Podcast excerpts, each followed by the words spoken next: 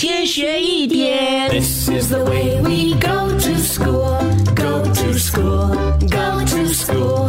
This is the way we go to school so early in the morning. 上课喽！Good morning，玲玲，Good morning，龙龙。Good morning，高老师。，Good 老师早安。很多人都喜欢在家里养狗狗哦，但是玲玲和龙龙知道最聪明的狗是哪一种品种的吗？嗯，是 Golden Retriever 吗？哦，呃，老师来和你们分享狗狗当中最聪明的前三只是哪一种吧。呃，第三名呢是这个德国牧羊犬哦，那第二名呢就是贵宾犬。但是最聪明的狗啊，以这个人类的这个反应来说的话呢，是边境牧羊犬。